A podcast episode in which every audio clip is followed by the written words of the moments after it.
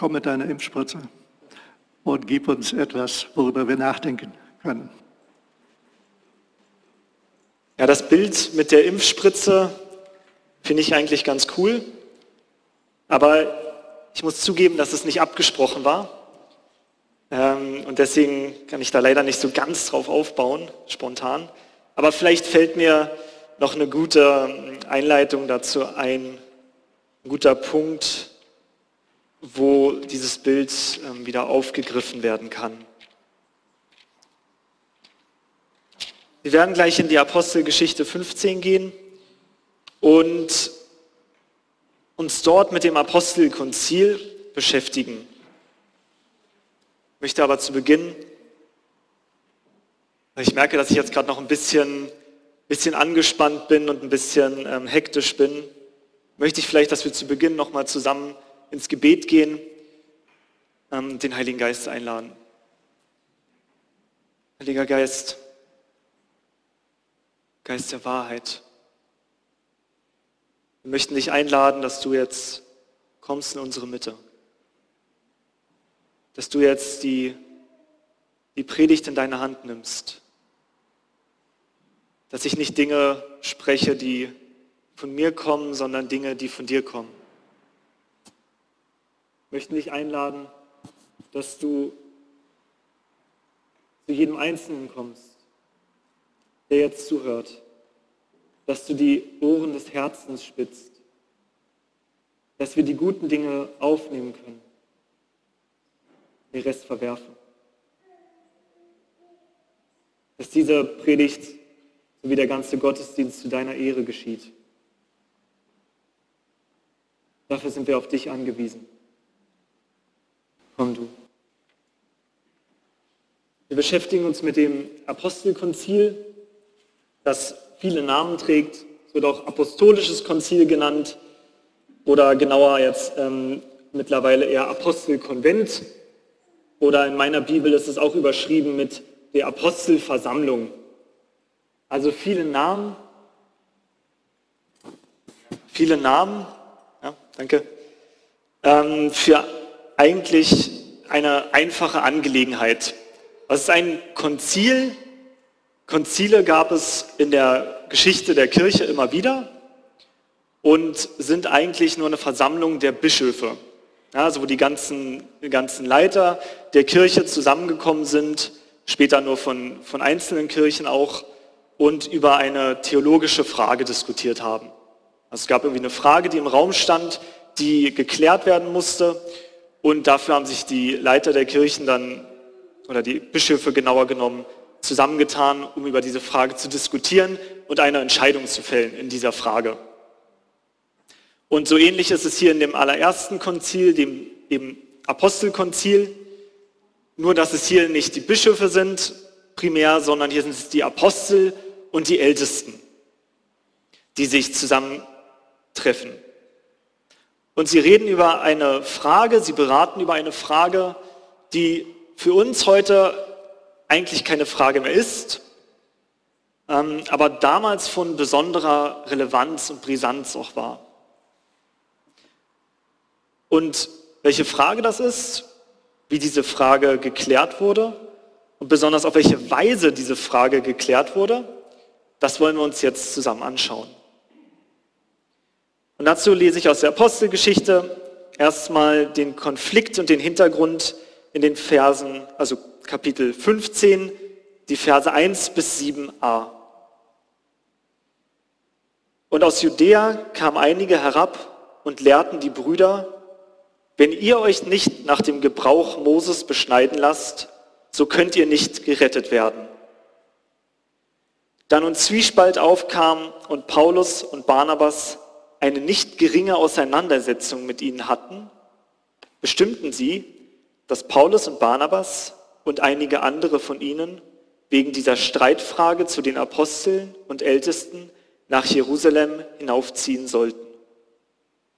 So durchzogen sie nun als Abgeordnete der Gemeinde Phönizien und Samaria, indem sie von der Bekehrung der Heiden erzählten und allen Brüdern große Freude bereiteten. Als sie aber nach Jerusalem kamen, wurden sie von der Gemeinde, den Aposteln und den Ältesten empfangen und berichteten alles, was Gott mit ihnen gewirkt hatte. Aber einige von der Richtung der Pharisäer, die gläubig geworden waren, standen auf und sprachen, man muss sie beschneiden und ihnen gebieten, das Gesetz Moses zu halten. Da kamen die Apostel und die Ältesten zusammen, um diese Sache zu untersuchen.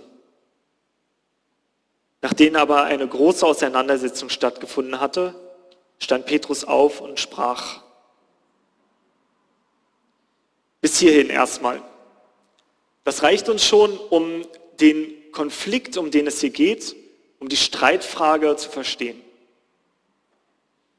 Und zwar in der Gemeinde in Antiochien gab es Pharisäer, wie wir später erfahren werden, sind die aus Jerusalem, die Christen geworden waren. Also die Jesus als ihren Retter, als ihren Heiland angenommen haben.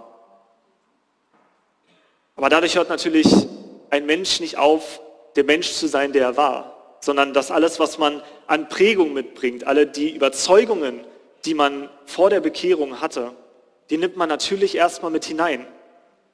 Ja, und so kommt es, dass diese Pharisäer alle eben diese, diese wichtigen Prägungen, diese Dinge, die ihnen wichtig waren, mit hineinnehmen und sagen, und das ist eigentlich der, der Knackpunkt an der Geschichte, sagen, ihr müsst euch beschneiden lassen, um gerettet zu werden.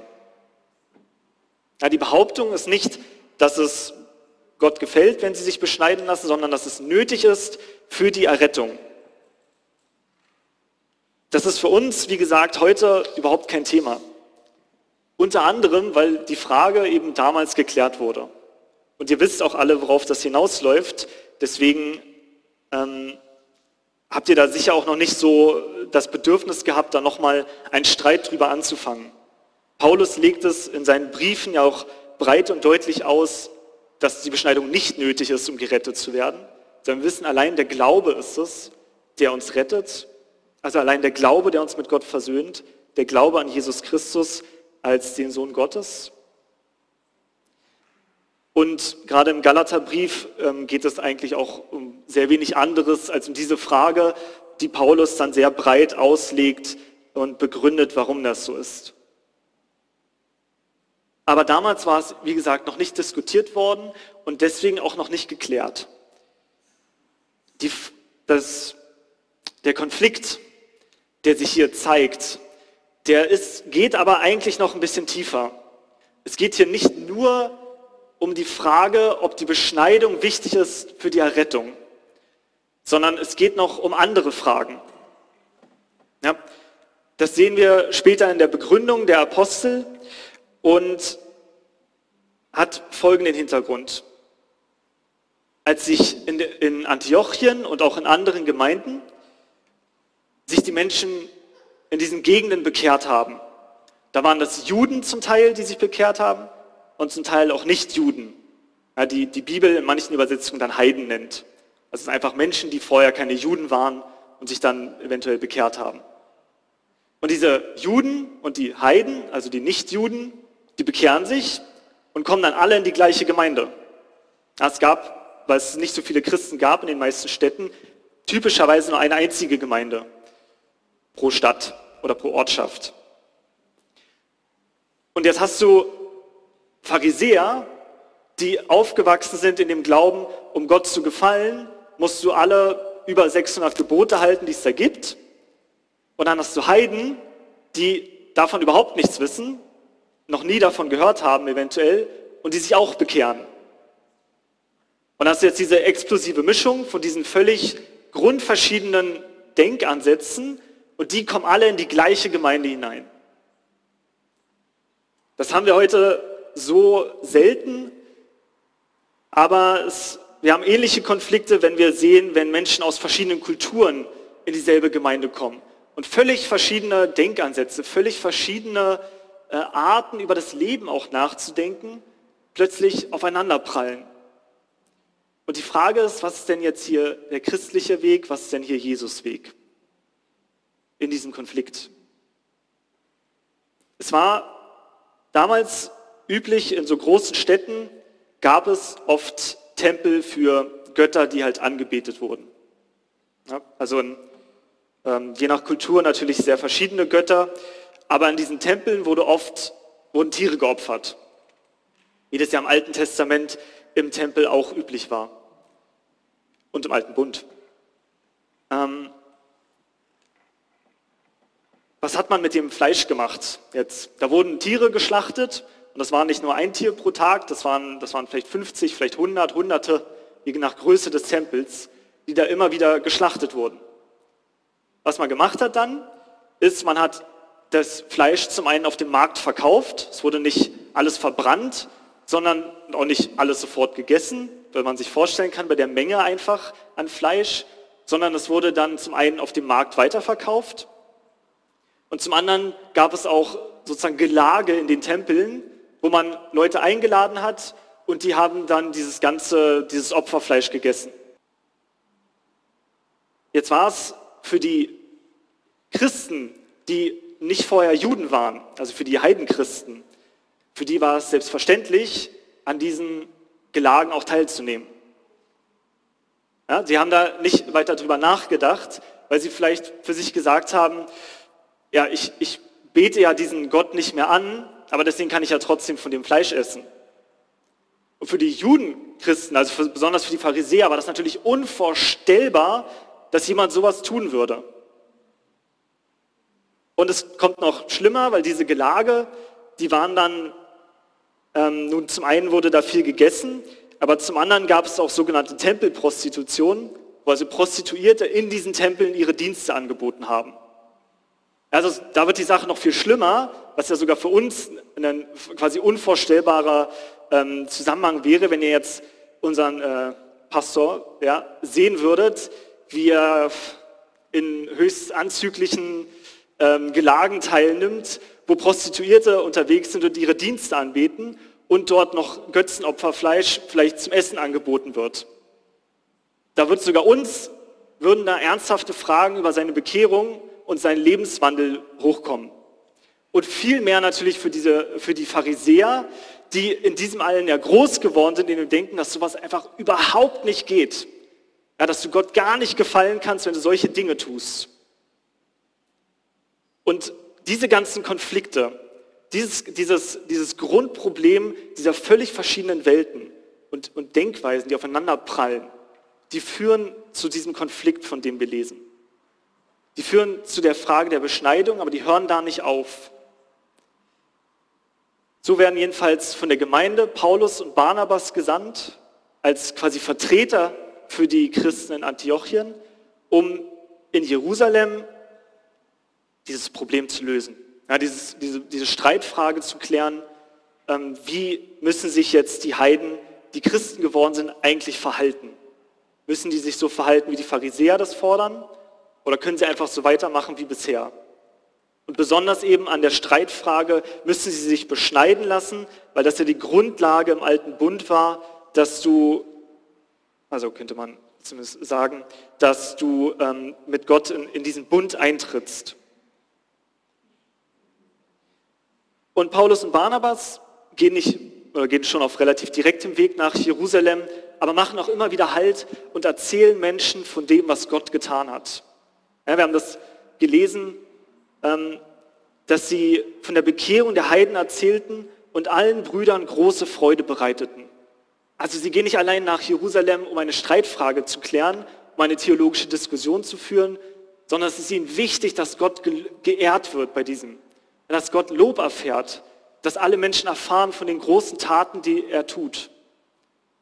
Also wir sehen hoffentlich, dass hier eine bestimmte Herzenshaltung dieser Apostel mitgeht dass es ihnen nicht darum geht, nicht primär bestimmt auch, ähm, nicht aber nur eine bestimmte Streitfrage zu klären und ihren Willen durchzusetzen, sondern dass Gott in dem geehrt wird, dass Gott Lob erfährt für das, was er tut. Jetzt ist die Frage, wie kann man so einen Streit lösen? Beschneidung, ist das nötig oder nicht? Schwierig an der Diskussion ist, dass man hier nicht wirklich einen Kompromiss finden kann. Da gibt viele viele Konflikte, viele Diskussionen, da können wir irgendwie einen, da können wir einen Kompromiss finden. Wenn man jetzt sagt, ähm, Zum Beispiel muss man den Zehnten brutto oder netto geben? Ja, so ein typisches Beispiel, worüber gern diskutiert wird. Da kann man sagen, ja gut, wir machen die Hälfte dazwischen. Die Hälfte zwischen brutto und netto. Und dann sind irgendwie alle, keiner ist glücklich, aber vielleicht können sich damit alle anfreunden. Und die, die mehr geben wollen, die geben mehr. Jetzt bei der Beschneidung ist das schwierig. Ja, äh, lässt man die Leute jetzt ein bisschen sich beschneiden, ja, dann kann man es auch ganz machen. Ja, also es ist eine schwierige, schwierige Diskussion, ein schwieriger Konflikt. Aber wir gehen mal weiter und lesen, wie dieser Konflikt gelöst wird. Nachdem aber eine große Auseinandersetzung stattgefunden hatte, stand Petrus auf und sprach zu ihnen, ihr Männer und Brüder, ihr wisst, dass Gott lange vor diesen Tagen mitten unter uns die Heiden erwählt hat, dass sie durch meinen Mund das Wort des Evangeliums hören und zum Glauben kommen sollten. Und Gott, der die Herzen kennt, legte für sie Zeugnis ab, indem er ihnen den Heiligen Geist gab, gleich wie uns. Und er machte keinen Unterschied zwischen uns und ihnen, nachdem er ihre Herzen durch den Glauben gereinigt hatte. Weshalb versucht ihr denn jetzt, Gott, indem er ein Joch auf den Nacken der Jünger legt, das weder unsere Väter noch wir tragen konnten? Vielmehr glauben wir, dass wir durch die Gnade des Herrn Jesus Christus gerettet werden auf gleiche Weise wie jene. Da schwieg die ganze Menge und hörte Barnabas und Paulus zu, die erzählten, wie viele Zeichen und Wunder Gott durch sie unter den Heiden getan hatte. Also auch hier wieder, das Lob Gottes schwingt mit. Auch hier wird, wird sich Zeit genommen, darüber zu hören, was Gott getan hat, was er für große Dinge getan hat. Und noch viel stärker, das ist sogar die Begründung, die hier genommen wird, dass die Heiden sich nicht beschneiden lassen müssen. Weil gesagt wird, Gott tut große Zeichen und Wunder unter ihnen. Und er hat ihnen den Heiligen Geist geschenkt. Warum wollen wir ihnen denn jetzt ein Gesetz auflegen, noch zusätzlich dazu, zu dem, was Gott schon tut mit ihnen, wenn sie doch so den Geist schon haben? Steht die Begründung ist gar nicht so sehr, hier noch gar nicht so theologisch. Paulus führt es dann sehr viel, sehr viel theologischer in seinen Briefen aus. Die Begründung ist hier eine, dass gesagt wird, der Heilige Geist hat hier etwas getan, da dürfen wir uns nicht dagegen stellen. Das ist eine ganz ähnliche Begründung übrigens, als Petrus zu Cornelius geht. Ja, und das erste Mal der Heilige Geist auch auf Nichtjuden fällt. Dann sagt er, die Menschen haben den Heiligen Geist gerade empfangen. Gott hat sich zu diesen Menschen gestellt, da können wir denen doch jetzt nicht die Taufe verweigern. Da würden wir uns gegen Gott stellen, gegen seinen Willen. Das Ergebnis jedenfalls, wie wir schon festgehalten haben und was ihr hoffentlich sowieso wisst, ist, dass die Beschneidung nicht nötig ist, weil hier ein, ein Joch auf die, wird hier so gesagt, ein Joch auf den Nacken der Jünger gelegt werden würde. Also das Gesetz wird ihnen wieder auferlegt, wobei Petrus selber sagt, wir konnten das Gesetz ja selbst nicht erfüllen. Warum wollen wir denn jetzt denen, die da nicht drunter stehen, das Gesetz noch auflegen und sagen, ihr müsst es trotzdem erfüllen, obwohl ihr durch den Glauben gerettet seid wie wir? Also der Glaube an Jesus Christus als den Sohn Gottes, der gelebt hat, gestorben ist und auferstanden ist, der Glaube befreit uns von unseren Sünden, der rettet uns. Aber dabei bleiben sie nicht stehen, sondern dass wir jetzt ähm, das wir jetzt erstmal könnte man so stehen lassen. Ja? Und das wär, ist ja auch völlig richtig, diese Aussage. Aber was macht man jetzt mit den Juden, die sich bekehrt haben? Die haben ja trotzdem irgendwie berechtigte Probleme, würde ich sagen, damit, dass eben die Heiden, die sich bekehrt haben, dass die noch in die Götzentempel gehen und da an Gelagen teilnehmen. Lässt man die jetzt einfach so stehen? Sagt man denen einfach, damit müsst ihr jetzt leben? Es ist nicht nötig, dass sie noch was tun als glauben, die neubekehrten Christen? Oder sagt man, geht man auf diese auch zu? Wir schauen uns die weitere ähm, Überlegung dazu an. Nachdem sie aber zu reden aufgehört hatten, ergriff Jakobus das Wort und sagte, ihr Männer und Brüder hört mir zu. Simon hat erzählt, wie Gott zuerst sein Augenmerk darauf richtete, aus den Heiden ein Volk für seinen Namen anzunehmen. Und damit stimmen die Worte der Propheten überein, wie geschrieben steht, nach diesem will ich zurückkehren und die zerfallene Hütte Davids wieder aufbauen. und ihre Trümmer will ich wieder bauen und sie wieder aufrichten, damit die übrig gebliebenen der Menschen den Herrn suchen und alle Heiden, über die mein Name ausgerufen worden ist, spricht der Herr, der all dies tut. Gott sind alle seine Werke von Ewigkeit her bekannt. Darum urteile ich, dass man denjenigen aus den Heiden, die sich zu Gott bekehren, keine Last auflegen soll, sondern ihnen nur schreiben soll, sich von der Verunreinigung durch die Götzen, von der Unzucht, vom Erstickten und vom Blut zu enthalten. Denn Mose hat von alten Zeiten her in jeder Stadt solche, die ihn verkündigen, da er in den Synagogen an jedem Sabbat vorgelesen wird. Also Jakobus fasst es hier zusammen und sagt, die Beschneidung ist nicht nötig, aber vier Dinge gibt es, an die sich die Heiden Christen halten sollen. Vier Dinge.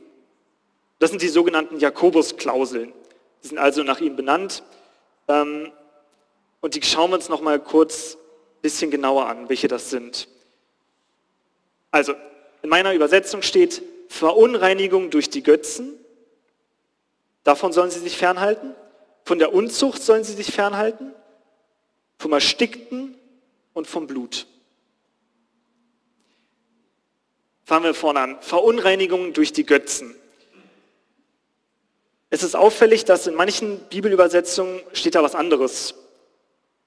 Ähm, und zwar, was ist denn die Verunreinigung durch die Götzen? Was ist damit gemeint? Das ist ja erstmal ein komischer, komischer Begriff. Was, wie kann man sich, also wie verunreinigt man sich denn an Götzen? Dadurch, dass man ihn anguckt, also eine Götzenstatue anguckt oder was ist damit gemeint? Ähm, und in manchen Bibelübersetzungen wird tatsächlich da übersetzt, dass sie sich vom Götzenopferfleisch fernhalten sollen. Und wir sehen das auch später in ähm, Vers 29, da wird ein Brief geschrieben mit diesen ganzen Beschlüssen und da wird das genauso tatsächlich auch gesagt, sie sollen sich von dem Götzenopfern, von dem, was geopfert wurde, den Götzen, davon sollen sie sich fernhalten.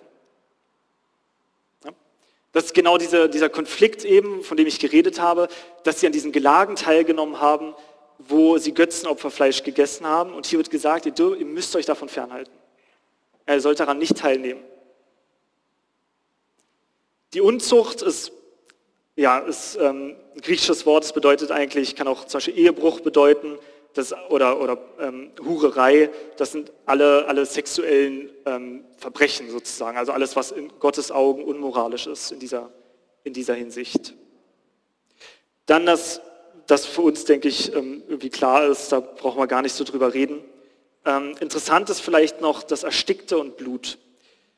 Erstickte Warum sollte sie nichts Ersticktes essen? Das kommt im Alten Testament so auch schon vor und hat nach meinem Verständnis einfach den Hintergrund, dass Tiere, die erstickt wurden, sind nicht ausgeblutet. Wenn du ein Tier schlachtest, also die Kehle durchschneidest, dann blutet es normalerweise dann auch aus. Und damit hat es im Fleisch kein Blut mehr. Tiere, die aber erstickt werden, die haben ihr ganzes Blut noch in sich. Also es ist so gesehen eine, andere ähm, Weise, einfach zu sagen, ihr sollt nichts Blutiges essen. Weder Blut, einfach pures Blut auf der einen Seite, aber auch nicht Blut, was noch im Fleisch ist. Also nur von Tieren, was völlig ausgeblutet ist.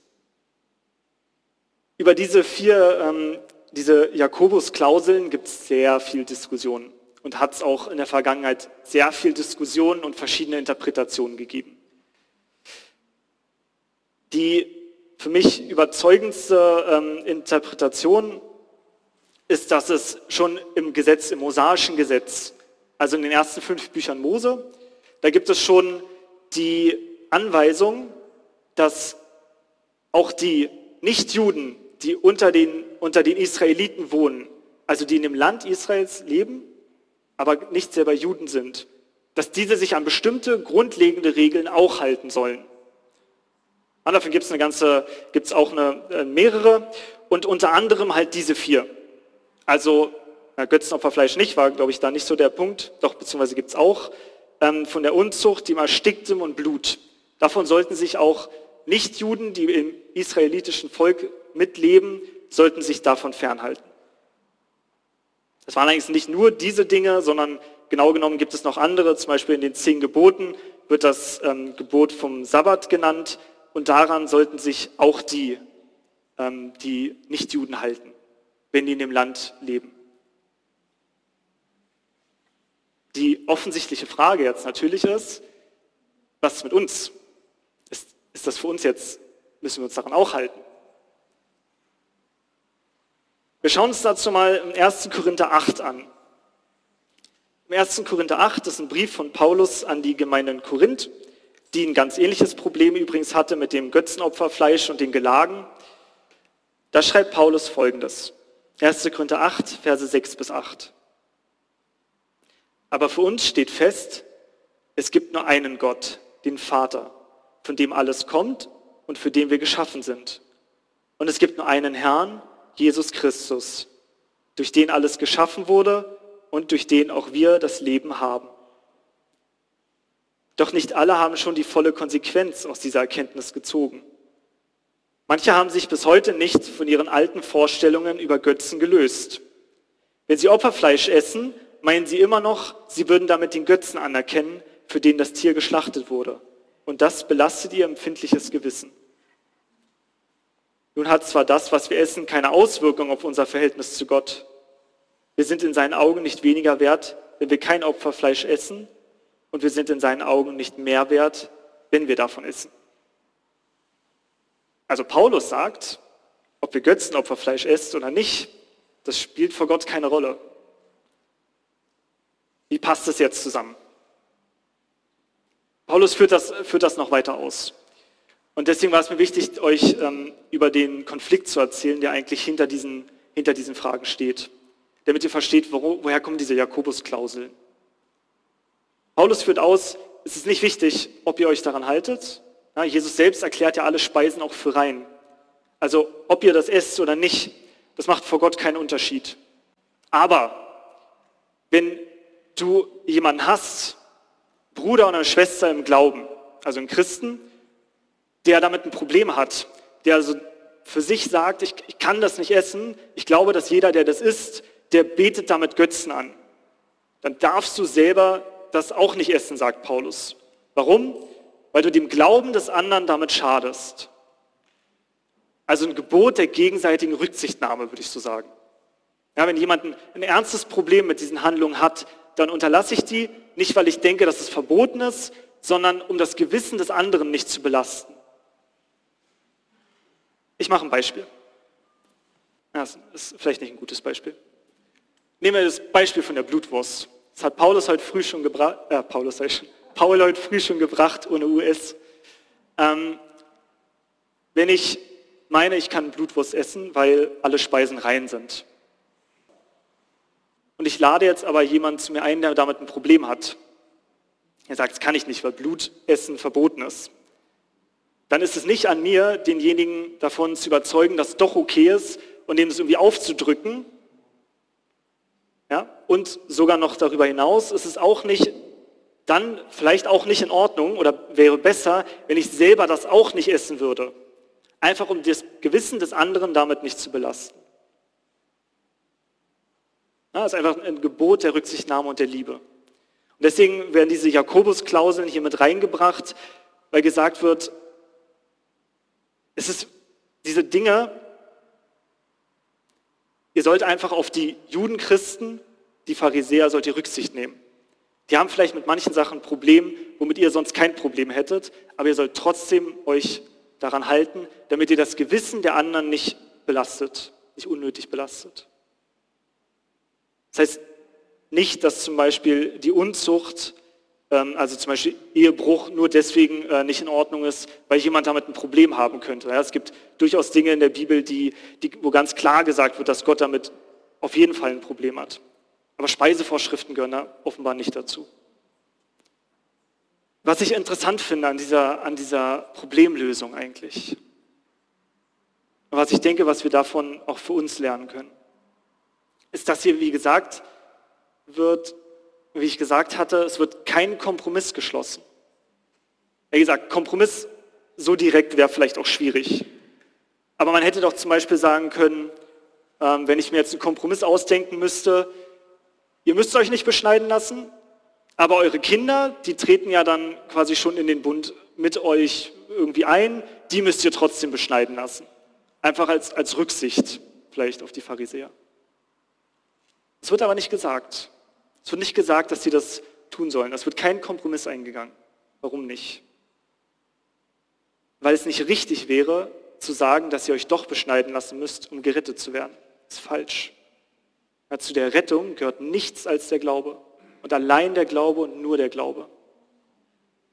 Und deswegen können die oder sollten die Apostel, und haben sie auch nicht, deswegen nicht sagen, wir schließen einen Kompromiss und sagen, okay, vielleicht müssen sich doch die Kinder beschneiden lassen oder irgendwer muss sich beschneiden lassen. Ist nicht nötig, weil es für die Errettung keine Rolle spielt.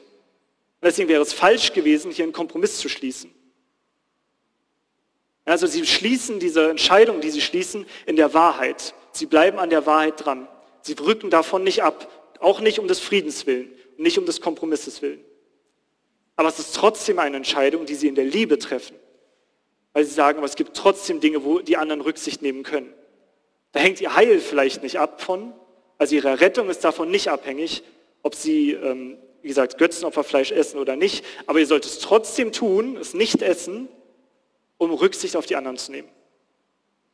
Das ist eine Entscheidung, die in Wahrheit getroffen wird, aber auch in der Liebe getroffen wird. Und das ist das, was ich mir wünsche, dass wir genauso eigentlich handeln. Wenn wir in Streit sind mit jemandem, wenn es auch theologische Streitfragen gibt. Ja, wir sollen, wir müssen dann in der Wahrheit bleiben. Wir dürfen nicht von der Wahrheit abrücken, nur um einen Konflikt beizulegen. Aber es sind auch trotzdem Entscheidungen, die getroffen werden müssen in der Liebe und der gegenseitigen Rücksichtnahme. Einen letzten Punkt möchte ich noch kurz anführen, und zwar wie die Geschichte ausgeht in Apostelgeschichte 15, Verse 30 und 31. Es wird dann, wie gesagt, noch ein Brief geschrieben, in dem diese Dinge zusammengefasst werden und aufgeschrieben werden für die Gemeinden in Antiochia. Und der Brief wird von Paulus und Barnabas dann überbracht. Dann heißt es, so wurden sie nun verabschiedet und gingen nach Antiochia. Und sie versammelten die Menge und übergaben das Schreiben. Und als sie es gelesen hatten, freuten sie sich über den Trost. Ich glaube, hier ist was, was uns in unserer Zeit gerade sehr, sehr abhanden kommt. Und zwar folgendes. Die Gemeinde sendet Paulus und Barnabas aus, um diese Streitfrage für sie zu klären. Und die beiden kommen zurück mit einem Entschluss, wie diese Streitfrage geklärt ist.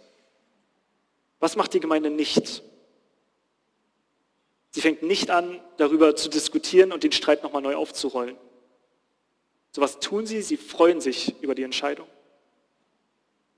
Aber ich sehe das in unserer, in unserer Gesellschaft, aber auch bei uns und bei mir selber kann ich es auch beobachten, dass wir immer weiter davon abrücken, eigentlich eine grundlegende, ein grundlegendes Misstrauen eher entwickeln über Autoritäten. Weil heutzutage wäre so eine Situation praktisch gar nicht denkbar, weil die Diskussion dann in Antiochien sofort wieder losgehen würde. Wir würden sagen, ja, warum haben die das denn entschieden? Ist doch Quatsch, warum sollen wir uns denn an diese vier Gebote halten, wenn wir uns nicht an die Beschneidung halten brauchen? Ja, oder, oder die Pharisäer würden wieder anfangen und sagen, ja, warum sollen die sich denn nur an diese vier Gebote halten, warum nicht an die anderen 600? Also die Diskussion wäre sofort wieder da. Aber es gibt hier eine, eine Wertschätzung der Gemeinde gegenüber der Autorität der Apostel. Und in der Bibel kennen wir ganz viele Autoritäten, die eine, eine Wertschätzung erfahren. Sei es die Autorität des Staates, sei es die Autorität der Kirche, sei es die von der Gesellschaft, von der Gemeinde, in der Familie. Es gibt in der Bibel durch, durch, all, diese, durch all diese Schichten durch, werden immer wieder Autoritäten eingesetzt. Die erfahren grundlegend eine Wertschätzung, wo gesagt wird, dass sie von Gott eingesetzt sind. Aber in unserer Gesellschaft gibt es einen ganz starken Drang momentan, und das sehe ich als etwas sehr, sehr Böses an, diesen Drang, allen Autoritäten grundsätzlich erstmal zu misstrauen und grundsätzlich erstmal dagegen zu sein. Und nur wenn ich damit einverstanden bin, nur dann tue ich das. Ich sage nicht, dass wir alles tun sollen, was, was jemand über uns uns sagt. Das ist nicht, ist nicht mein Punkt. Aber mein Punkt ist der, dass es in der Bibel auch eine andererseits das andere Extrem, dieses grundlegende Misstrauen auch nicht gibt. Und ich denke, dass das auch eine große Gefahr für uns ist. Wir als Christen, wir können auch nicht meine ich auch nicht grundsätzlich gegen Autoritäten sein. Warum? In dem Moment, wo ich mich zu Jesus bekehre und ihn in mein Leben einlade, da tritt eine absolute Autorität in mein Leben. Da tritt der lebendige Gott in mein Leben, der Zutritt zu jedem einzelnen Bereich in meinem Leben haben will, der jeden Bereich meines Lebens anfassen will, der überall hin will und überall an meine Wunden will, an meine dunkelsten Stellen will und die aufdecken möchte und dort mit mir arbeiten möchte dran. Tritt eine Autorität in mein Leben, der ich mich unterordnen muss, wenn ich diesem Weg folgen will.